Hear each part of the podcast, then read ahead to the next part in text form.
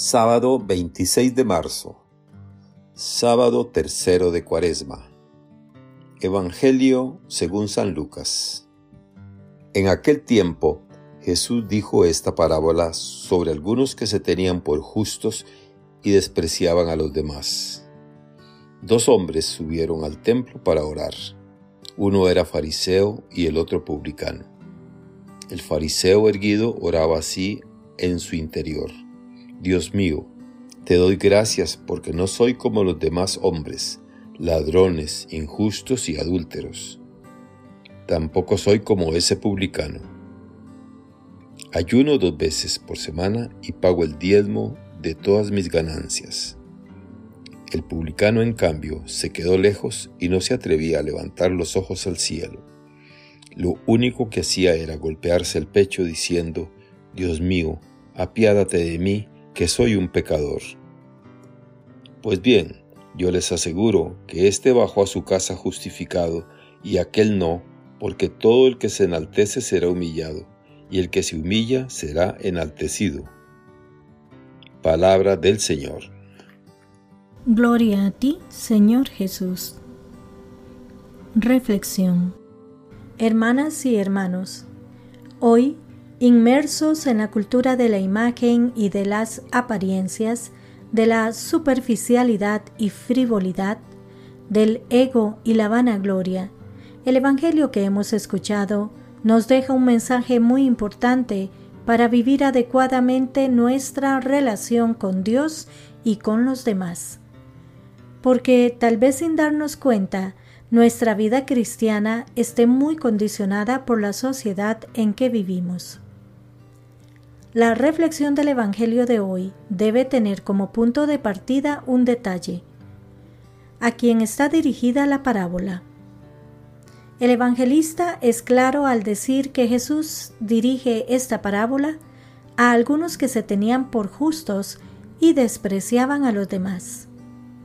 Esta introducción nos lleva a preguntarnos, ¿cómo es nuestra actitud delante de Dios? O dicho de otra manera, ¿Con qué actitud nos relacionamos con Él? ¿Cómo sentimos que estamos viviendo nuestra vida cristiana? ¿Nos sentimos satisfechos con lo que hacemos y por ello mejores que los demás? Hay que tener en cuenta un detalle de la parábola. En ella no se dice que el fariseo esté mintiendo. Probablemente era un hombre bueno, piadoso y cumplidor de los mandamientos. Probablemente estaba diciendo la verdad. ¿Cuál es el problema entonces?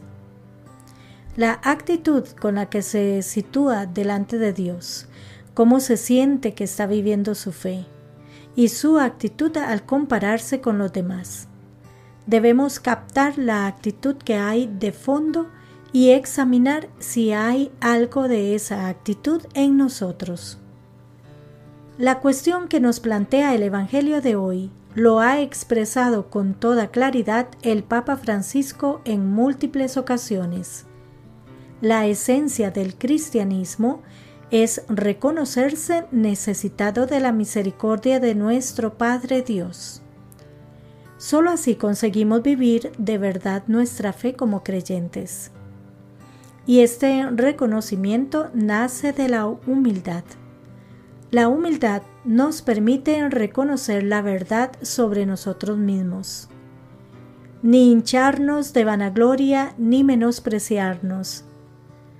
La humildad nos hace reconocer como tales los dones recibidos de Dios y nuestra pobreza e indigencia.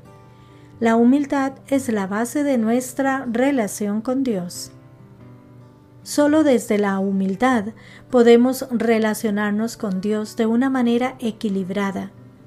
Ella nos lleva a no tenernos por tan justos, santos y limpios, que nos sintamos seguros de nosotros mismos y despreciemos a los demás.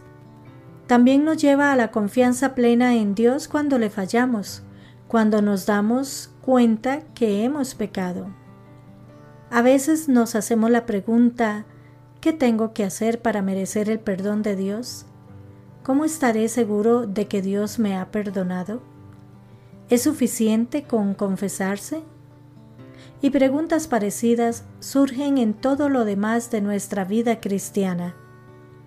Cuando nuestra relación con Dios está determinada por nuestro ego y vanagloria, dejamos de ser hijos y criaturas suyas, y nos situamos delante de Él con derechos y reclamos.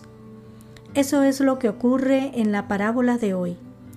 Jesús desenmascara esta actitud y abiertamente declara perdonado al hombre que delante de Dios se siente pecador, necesitado del amor y de la compasión divina. Mientras el otro, el fariseo, no logra el perdón porque cree que no lo necesita y por tanto no lo pide. El Evangelio de hoy nos lleva a vivir en la verdad sobre nosotros mismos y a tener cuidado de no autoengañarnos. Porque nosotros podemos engañarnos creyéndonos justos ante Dios y los demás por nuestras buenas obras, limosnas, ayunos, oraciones. Pero Dios conoce nuestro corazón y sabe qué nos mueve por dentro y cuáles son nuestras intenciones e intereses. A veces nuestra limosna lleva una buena dosis de vanagloria. Nuestros ayunos son egoístas y no nos conducen a compartir con los que menos tienen, y nuestras oraciones, en vez de ser un abandono total en las manos de nuestro Padre para que se haga su voluntad y no la nuestra, es una interminable lista de pedidos y de quejas. En cambio, como nos dice el Salmo de hoy, un corazón quebrantado y humillado, tú no lo desprecias, Señor. Ante eso, nuestro Dios se desborda en gracia y misericordia. La oración y la actitud del publicano tocan el corazón de Dios porque están impregnados de humildad. Esta ha de ser nuestra actitud ante Dios y ante los demás, pues el que se enaltece será humillado, y el que se humilla será enaltecido. Que Dios les bendiga y les proteja.